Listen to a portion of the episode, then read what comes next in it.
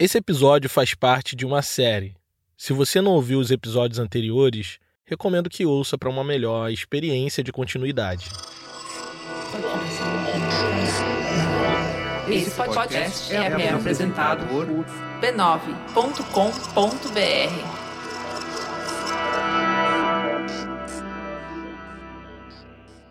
Em junho de 1910, o Brasil enviou três navios para as comemorações do centenário da independência do Chile. Saíram do porto do Rio de Janeiro os navios Tamoio, Timbira e o mais moderno deles, o Cruzador Bahia. Esse último tinha acabado de chegar da Inglaterra naquele ano e fazia parte daquela leva de navios novos construídos nos estaleiros de Newcastle. Como uma bomba relógio, nas entranhas daquela máquina de guerra, estavam parte dos marinheiros que foram impactados pela luta sindical dos operários ingleses e da revolta dos marinheiros russos na ilha de Kronstadt, no Báltico. Eles viram com seus próprios olhos a possibilidade de uma vida digna entre os marujos da Marinha de Guerra e estavam decididos a conseguir o mesmo no Brasil. Ninguém sabia ainda, mas a bordo daquele navio a revolta da chibata daria os seus primeiros sinais. Durante a viagem, o imediato do navio assumiu o comando, depois do comandante adoecer repentinamente. Caso você não saiba, os dois oficiais mais importantes de um navio de guerra são o comandante, figura de máxima liderança da embarcação, e seu imediato, que, como o nome sugere, é o oficial capacitado para substituir o comandante na sua ausência.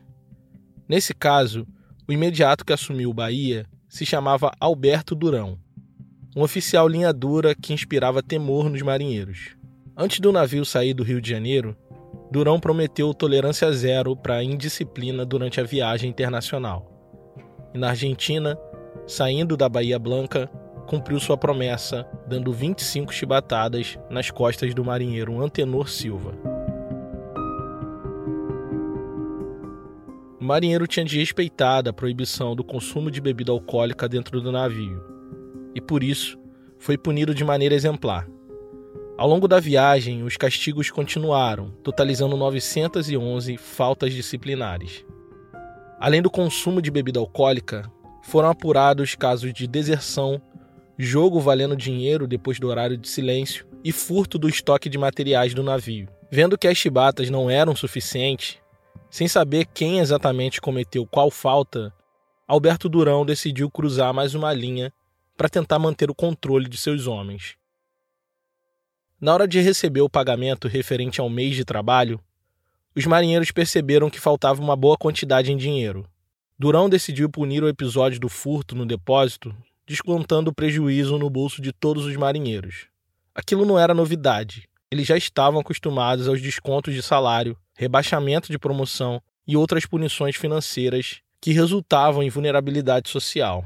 Eles estavam viajando há meses, vivendo uma rotina de trabalho exaustiva sob o chicote dos oficiais. E agora, nem mesmo o salário era uma garantia. Mas dos porões daquele navio, na penumbra da noite, viria a resposta dos marinheiros. Quando o imediato chegou ao seu camarote para descansar, encontrou um papel que foi enfiado por debaixo da porta. Era uma carta escrita de próprio punho que no seu fim tinha a seguinte mensagem: Lembre-se da esquadra russa no Báltico, que despertou nosso silêncio simbólico. Para isso também marchamos, em silêncio. Quando interessamos para essas viagens aos países civilizados, é para vermos e observarmos os meios mais necessários. Cuidado. Não queira deixar de ver a sua família, não são só os grandes que fazem a grandeza da pátria. Nós também devemos engrandecê-la. Pedimos mais uma vez que deixe de carrancismo, tenha pena de si e de seus colegas, que nós não temos nada a perder. Assinado Mão Negra. Meu nome é Thiago André e esse aqui é o História Preta. Você está ouvindo a temporada Cisne Negro Episódio 3 Mão Negra.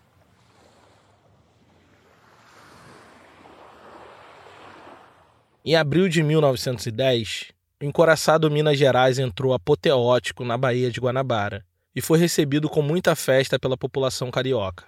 No horizonte, um gigante de aço rasgou a superfície da água com a proa mirando o progresso e a civilização de um Brasil cheio de esperança no futuro. Aquele era o símbolo de um projeto de país que aspirava a dar certo. Naquele instante, o Brasil se tornava o país com a terceira marinha mais bem equipada e moderna do globo. De fora, em terra, era possível ver os seus canhões, seu casco coraçado e a importância de sua grandeza. Mas dentro dele havia marinheiros exaustos, cansados de uma viagem de volta cercada de muito trabalho. Novíssima, a lataria brilhava à luz do sol carioca, mas a alma do navio estava em pedaços.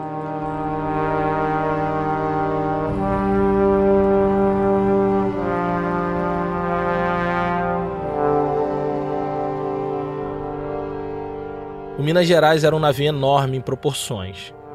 Nada tão grande tinha navegado na Marinha de Guerra do Brasil.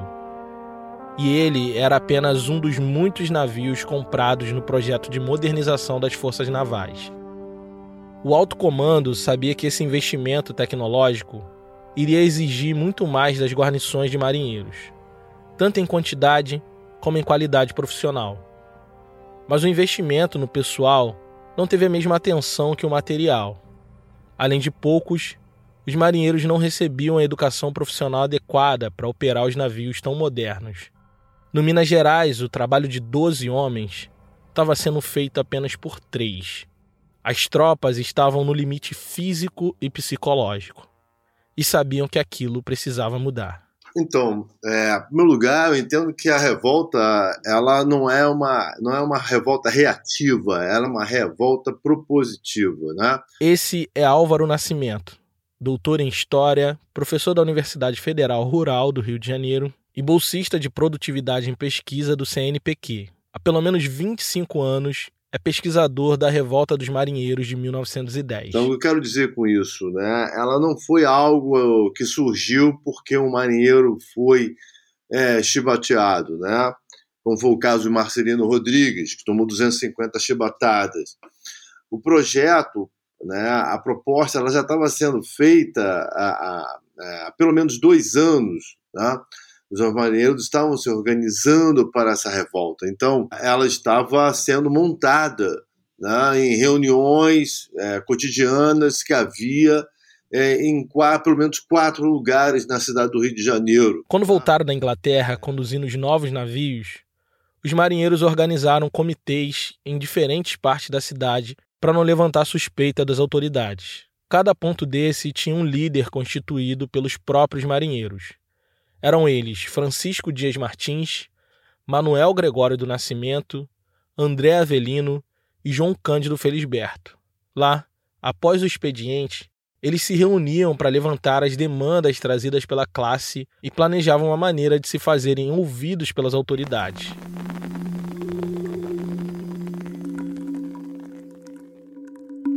Um mês depois da chegada dos novos navios, o Cruzador Bahia foi escalado para a viagem de comemoração do centenário da independência do Chile. O imediato, Alberto Durão, tentando prevenir possíveis problemas de indisciplina, tentou enquadrar os marinheiros com outros castigos além da chibata. Ele fez dois quadros com recomendações suas e fixou onde todos pudessem ver. Em um lado, listou 25 regras a serem cumpridas, dentre elas prestar serviço eficiente e sem reclamação, não exceder a licença, não regressar de terra bêbado, respeitar as autoridades policiais e não introduzir bebida alcoólica a bordo. Do outro lado, pôs recompensas para os bem comportados, elogio, promoção, licença dobrada e presentes especiais. Assim como nos outros navios, o Bahia sofria com alarmante falta de pessoal. Seriam dois meses de viagem com muito trabalho e privação de convívio familiar. Durão talvez tivesse medo de que seu navio fugisse do controle, então estabeleceu regras bem claras para que ninguém pisasse fora da linha. O seu medo era justificado. Há uns bons anos, os ânimos vinham se acirrando dentro da Marinha. É, aos poucos, o que acontece é que, com a República, começam a ter pequenos levantes. Já em 1893, marinheiros da cidade de Rio Grande, no Rio Grande do Sul, se organizavam numa revolta contra oficiais para melhores condições de trabalho na Marinha. Isso está acontecendo 17 anos antes da revolta da Chibata. E o motivo disso é a consciência dos marujos de que não são mais pessoas escravizadas, mas cidadãos de uma república. É, são direitos humanos que estão aí envolvidos no raiar do século XX, no final do século XIX, no raiar do século XX. Tá? Mas a república ela gera uma expectativa de que os tempos serão outros. Né? Acabou a escravidão, veio a república, todo mundo é cidadão republicano, igual. Ué, se é igual, por que está castigando é, determinados indivíduos? Né? Era esse o sentimento que o imediato do Bahia, o capitão de corveta Alberto Durão, temia que tomasse conta dos seus subordinados. Ele tinha plena ciência de que aquela viagem era uma bomba relógio e tentou desde o início manter o controle de seus homens. Meses depois, ele publicou no Jornal do Comércio, no Rio de Janeiro, uma espécie de diário de bordo dessa viagem.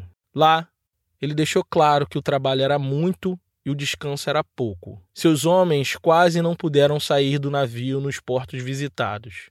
E se você já precisou estar mais de um dia dentro de um navio, sabe o quanto faz falta pisar em terra firme. O balanço pendular, que a gente chama de jogo do navio, é constante. Você acorda e dorme com a instabilidade permanente do piso abaixo dos seus pés.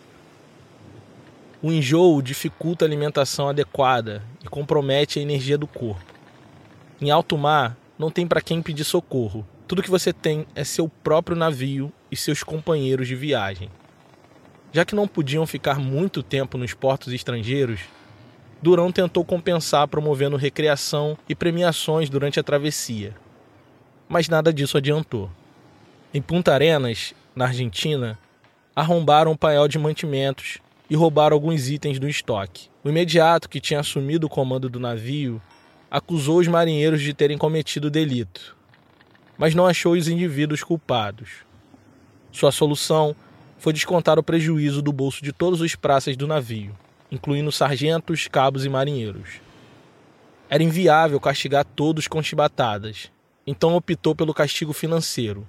Acontece que no meio daqueles homens tinha um marinheiro excepcional que ficou absolutamente ultrajado com a situação e preparou uma resposta. Seu nome era Francisco Dias Martins, mas entraria para a história conhecido como Mão Negra.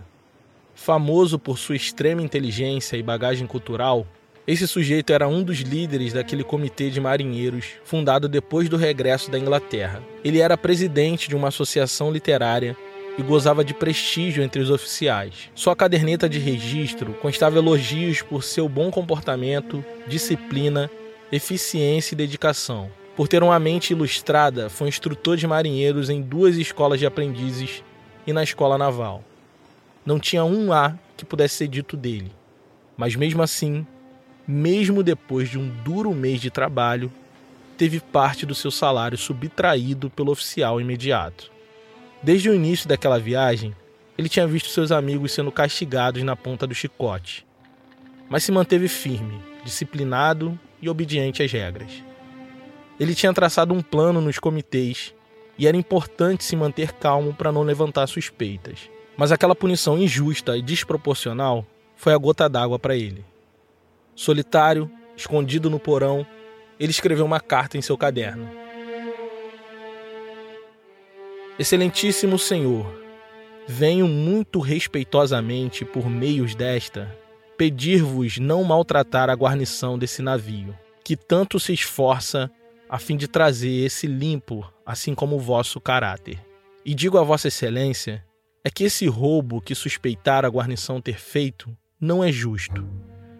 Digo a Vossa Excelência é que somos homens que andamos aqui, e não salteadores e ladrões clandestinos. Se algumas vezes aparecem furtos, é porque sempre no meio de grande quantidade há pessoas de diversas qualidades. Surgem os maus. Não sou ocioso. Eu tô aqui é porque julguei não ser um marinheiro tratado como um párea das leis.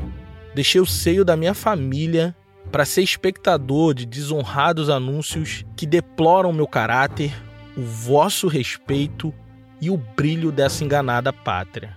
Portanto, sou escravo de oficiais da Marinha.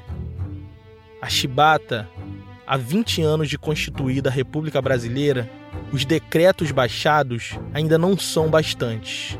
Lembre-se da esquadra russa no Báltico, que despertou nosso silêncio simbólico. Para isso, também marchamos, em silêncio. Quando interessamos para essas viagens aos países civilizados, é para vermos e observarmos os meios mais necessários. Cuidado. Não queira deixar de ver a sua família. Não são só os grandes que fazem a grandeza da pátria. Nós também devemos engrandecê-la. Pedimos mais uma vez que deixe de carrancismo, tenha pena de si e de seus colegas, que nós não temos nada a perder. Assinado Mão Negra. As cartas estavam postas na mesa. Restava saber quem daria o próximo passo.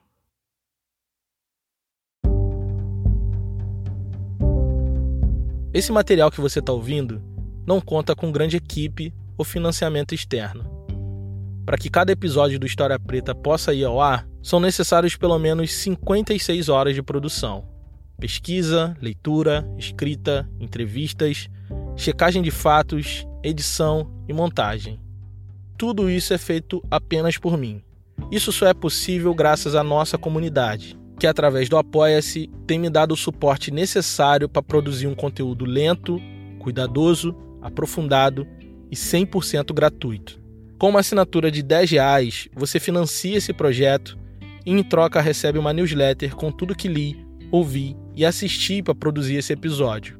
Além disso, recebe acesso a um grupo secreto de apoiadores e descontos exclusivos na nossa loja. Acesse apoia.se barra História Preta e nos ajude a continuar resgatando memórias esquecidas de nossa história. apoia.se barra História Preta.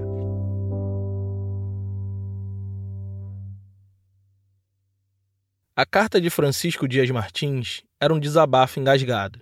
Em seu início, ele mostra respeito e subordinação à hierarquia, mas defendendo a honra dos marinheiros, que, apesar de estarem em menor número que o necessário, se esforçava para manter o navio limpo. Além da boa escrita, demonstra ao oficial que entende das leis e expõe que a chibata é uma prática absolutamente incompatível com os valores republicanos. Do meio para o fim da carta, ele aumenta o tom, e invoca a memória da esquadra russa no Báltico, aquela que mencionei no último episódio, onde marinheiros mataram oficiais na ilha de Kronstadt. Inclusive, por muito tempo acharam que ele estava fazendo referência à revolta do encoraçado Potekin, que também foi um levante de marinheiros que aconteceu na Rússia e anos depois foi transformado em um filme na União Soviética. Mas essa última aconteceu no Mar Negro e não no Báltico, como mencionado na carta. O ponto é que ele deixou um aviso do que estava por vir e que era melhor os oficiais se prepararem para o pior, porque eles não tinham mais nada a perder. Depois de encontrar a carta do Mão Negra, Alberto Durão ficou empenhado em descobrir o autor da ameaça. De certo, havia poucos marinheiros letrados a bordo do Bahia, então não seria difícil encontrar o culpado. Um dia, rondando o navio, entrou no paiol e encontrou o marinheiro Martim sentado numa escrivaninha. O marujo se pôs de pé na presença do oficial e Durão estendeu a mão, pegando um caderno que estava sobre a escrivaninha. Suspeitando do militar, o imediato levou o caderno confiscado para o seu camarote. Lá, ele percebeu marcas descritas numa folha em branco, pôs contra a luz e viu nas marcas a ameaça de mão negra. O autor da carta era Francisco Dias Martins. Alberto Durão, mesmo diante das evidências, não acreditou que o marinheiro Martins pudesse fazer algum mal aos oficiais do Bahia. Sua conduta exemplar, sua cordialidade e educação eram completamente incompatíveis com o conteúdo da carta. E mais do que isso, ele e outros oficiais não acreditavam na capacidade de mobilização dos marinheiros para pôr em prática o que estava naquela carta. Eles eram oficiais sujeitos vindos das famílias mais ilustres do Brasil, enquanto os marinheiros eram formados pela escória social, gente indesejada e sem futuro. Eu creio que os oficiais não acreditassem porque havia muito racismo. Né? Então eles não levavam fé que aqueles marinheiros negros pudessem se levantar e lutar contra eles, os oficiais, já que eram oficiais brancos, né? a maior parte dos marinheiros era negra, é, então eram oficiais brancos e que utilizavam formas de disciplinamento que era muito temido, né, que era o castigo corporal. Então eles acreditavam muito no poder que eles tinham, né, nas forças, nas ferramentas que os oficiais tinham, de que certamente aqueles marinheiros não teriam a coragem de lutar contra eles. E eles acreditaram errado. Né? A escolha foi errada, porque os marinheiros se reuniram e venceram, né? ultrapassaram qualquer tipo de resquício ou medo para enfrentar aquela situação que tanto os humilhava. Quando o Mão Negra entrou em ação escrevendo aquela carta no dia 1 de setembro de 1910, o Comitê Geral dos Marinheiros já estava organizado há muito tempo. Anos depois, João Cândido disse em entrevista para Edmar Morel, autor do livro A Revolta da Chibata, que eles já se reuniam lá em Newcastle, na Inglaterra. E de lá correspondia com marinheiros que ficaram no Brasil para sondar os ânimos no país. A carta escrita por Francisco Dias Martins, o Mão Negra, deixava explícita a raiva e o rancor que os marinheiros sentiam. Mas eles organizaram esse ódio e buscaram estratégias eficazes para reivindicar as suas demandas. Quando eles começam a fazer isso, eles mandam, eles tentam encontrar Rui Barbosa, eles tentam fazer uma, uma, uma pintura do, do, então presidente do Peçanha para presenteá-lo, para que ele observe as condições dos trabalhadores eh, marítimos, no caso militares, esses marinheiros, né? E ninguém se liga, ninguém faz nada para que as coisas mudem. O único que tentou fazer alguma coisa foi o deputado Carlos Carvalho, que tinha sido oficial da Marinha e pleiteou um aumento de salário para todos os militares da Armada o que incluiria os marinheiros, mas não obteve apoio dos seus companheiros parlamentares. Os marinheiros falam: bom, então se não tem, se eles não vieram por bem, eles vão ouvir por mal. Então eles aumentaram bastante o volume e através do que? De canhões que foram que bombardearam a cidade do Rio de Janeiro durante alguns dias. Decididos a partir para o tudo ou nada, o Comitê Geral de Marinheiros se reuniu no sobrado na Rua dos Inválidos, número 71. Eles estavam ali para definir os detalhes do levante, como e quando fariam. Gregório Nascimento, um dos líderes, sugeriu que a insurgência acontecesse no dia 14 de novembro, quando haveria revista naval e todos os navios sairiam para encontrar o navio Rio Grande do Sul, que trazia a bordo o presidente recém-eleito Hermes da Fonseca. A ideia dele era surpreender o presidente e o alto comando da Marinha, que estaria quase todo presente nos navios. Francisco Dias Martins tomou a palavra e discordou da proposta. Acreditava que aquilo poderia ser facilmente confundido com um ataque político partidário e tiraria o foco das reivindicações dos marinheiros. Sua leitura estava correta. Hermes da Fonseca tinha vencido Rui Barbosa sob fortes suspeitas de fraude eleitoral, e os ânimos políticos estavam à flor da pele uma ação desastrada dos marinheiros poderia abafar os reais motivos da causa. Então pensaram que o dia 15 de novembro pudesse ser o melhor dia, além de simbólico. É o dia da proclamação da República, onde eram celebrados os valores republicanos de igualdade de direitos e liberdade. Ocorreria uma parada militar e um desfile naval, além da cerimônia de posse do novo presidente da República. Mas bem no dia caiu um forte temporal sobre o desfile que atrapalhou os planos da marujada. Eles se reuniram de novo e voltaram com unanimidade para deflagrar o movimento no dia 22 de novembro, sete dias depois da posse do presidente. Mas no dia 16 de novembro, a bordo do encoraçado Minas Gerais, aconteceu aquele episódio terrível com o marinheiro Marcelino Rodrigues de Oliveira. Ele cometeu duas faltas graves. Entrou com uma garrafa de cachaça a bordo e depois tentou cortar o rosto de um cabo com uma navalha. Marcelino foi preso e depois levado à presença do comandante para ser sentenciado. A lei vigente dizia que nenhum militar deveria ser chicoteado com mais de 25 chibatadas por dia. Mas o comandante do navio, o capitão de mar e guerra Batista das Neves, ignorando até mesmo o código imoral da Marinha, autorizou que o militar fosse torturado com 250 chibatadas no mesmo dia. O convés ficou lavado com o sangue de Marcelino, que foi levado desacordado para a cela no porão do navio. Os marinheiros já estavam mobilizados, mas o incidente com Marcelino poderia botar tudo a perder.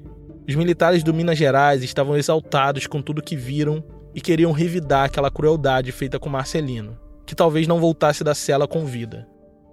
Aquilo poderia precipitar o levante marcado para o dia 22 de novembro. Então, João Cândido, naquele momento, talvez teve que conter os ânimos no Minas Gerais para poder seguir conforme planejado. O combinado era que no dia 22 de novembro, às 22 horas, depois do toque de silêncio, todos os navios ancorados na Baía de Guanabara deveriam se insurgir contra os oficiais e tomar o controle da esquadra. E assim seria feito. No dia 22, por volta de 10 da noite, foi dado toque de silêncio na popa e na proa do Minas Gerais. Aquele era o sinal para o início do levante.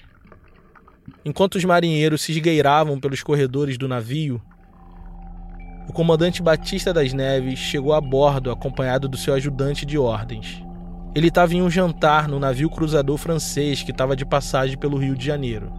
Ao chegar no Portaló, área de recepção do Minas Gerais, encontrou o segundo tenente Alberto, jovem oficial que era seu protegido. Batista das Neves teve uma conversa rápida com o tenente e logo em seguida se despediu.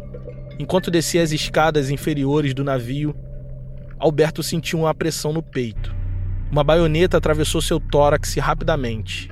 Quando levantou os olhos, viu na sua frente um marinheiro. O militar estava de tocaia naquele ponto e, quando viu o jovem oficial, deu o golpe com força e precisão. Na ponta daquela faca estava contido todo o ódio de anos de tortura, descaso e humilhação. Cambaleando, o tenente segurou a baioneta enfiada no seu peito com a mão esquerda e com a mão direita sacou sua espada e atravessou o estômago do marinheiro com precisão. O grito de dor do marujo invadiu o silêncio da noite e despertou toda a tripulação que dormia no navio. Os marinheiros revoltosos subiram para o convés principal guiados pelo grito de dor do companheiro. Chegando lá, se depararam com alguns oficiais assustados com o ocorrido. Nesse instante é dado o grito de guerra e a partir de agora não tem mais volta. Os marinheiros deram gritos de liberdade e abaixo a chibata. Estavam todos com os ânimos muito exaltados. Na memória deles ainda estavam as cenas de tortura do marinheiro Marcelino e eles queriam vingança. Ao ver Alberto ferido no chão, o comandante gritou apavorado: Mataram meu filho! Tentando salvar a vida do jovem oficial, eles arrastaram até a Praça d'Armas, onde tinha uma porta encoraçada para protegê-los. Praça d'Armas é o nome dado ao salão de recreio e refeições dos oficiais. A partir de lá, Alberto foi retirado do navio para ser socorrido. Enquanto isso, Batista das Neves, o comandante, voltou para o convés na tentativa de conter o levante dos marinheiros e lutou por pelo menos 10 minutos com espada em punho, até receber um golpe de machadinha na cabeça e cair sem vida no piso de madeira do convés principal. O marinheiro Aristides Pereira, conhecido como Chaminé, se aproximou do corpo do comandante e conferiu se ele realmente estava morto, e mijou em cima do cadáver de Batista das Neves. Às 10 para as 11 da noite, tombou o último oficial que tentou resistir aos marinheiros. A maior máquina de guerra do país estava em posse dos rejeitados da nação. A elite teria que ouvir as suas queixas, por bem ou por mal. João Cândido, líder do Minas Gerais e líder da revolta, mandou disparar um tiro de canhão, que era o sinal combinado para informar os outros navios do sucesso do levante. Ao ouvir o barulho do Minas Gerais, Gregório do Nascimento, líder no encoraçado São Paulo, montou uma comissão de marinheiros e foi até o oficial de serviço do dia comunicar que a esquadra estava sublevada e pretendiam tomar o controle do São Paulo sem violência. Informaram que não queria nenhum oficial a bordo e que não era nada pessoal com ninguém. Era uma questão de classe e eles não poderiam ficar.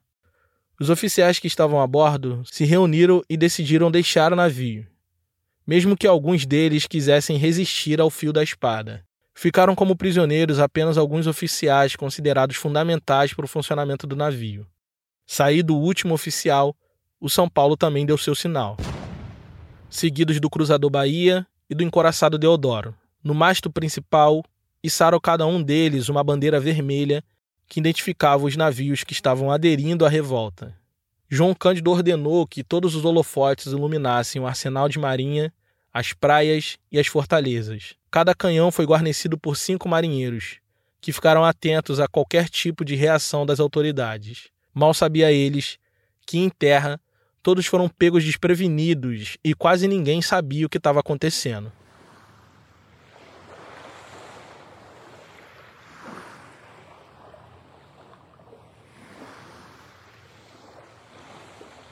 Na manhã seguinte, os corpos chegaram no cais. O presidente, almirantes e autoridades políticas passaram a madrugada paralisados, sem entender o que estava acontecendo diante dos seus olhos. Enquanto isso, o deputado federal José Carlos de Carvalho foi ao encontro dos marinheiros em revolta e abriu diálogo para tentar entender o que estava acontecendo. Ele era muito respeitado pelos marinheiros, pois foi o único que tentou fazer algo pela classe quando criou um projeto de lei que aumentava o soldo dos militares da Armada. Foi recebido no Minas Gerais por João Cândido, com as honras e celebrações adequadas ao seu posto de oficial. E das mãos dele, recebeu um manifesto endereçado ao presidente da República.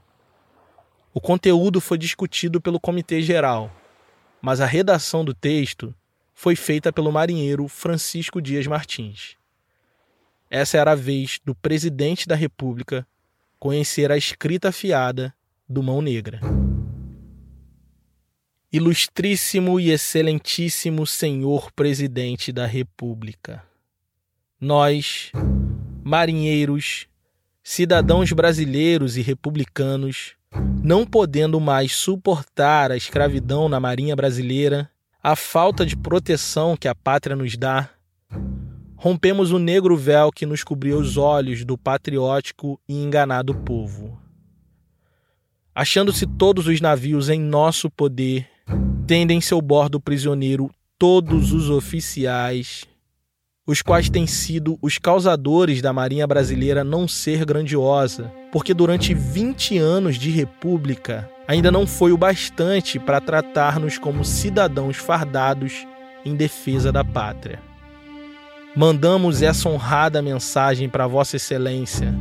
Faça os marinheiros brasileiros possuirmos os direitos sagrados que as leis da República nos facilita, bem assim como retirar os oficiais incompetentes e indignos de servir a nação, reformar o código imoral e vergonhoso que nos rege, a fim de que desapareça a chibata, o bolo e outros castigos semelhantes aumentar o soldo pelos últimos planos do ilustre senador José Carlos Carvalho, educar os marinheiros que não têm competência para vestir a orgulhosa farda, mandar pôr em vigor a tabela de serviço diário que a acompanha. Tem Vossa Excelência o prazo de 12 horas para mandar-nos a resposta satisfatória, sob pena de ver a pátria aniquilada. Bordo do encoraçado São Paulo, em 22 de novembro de 1910. O presidente fechou a carta e, de dentro do palácio do Catete, viu João Cândido apontar os canhões da Marinha para a cara do Brasil.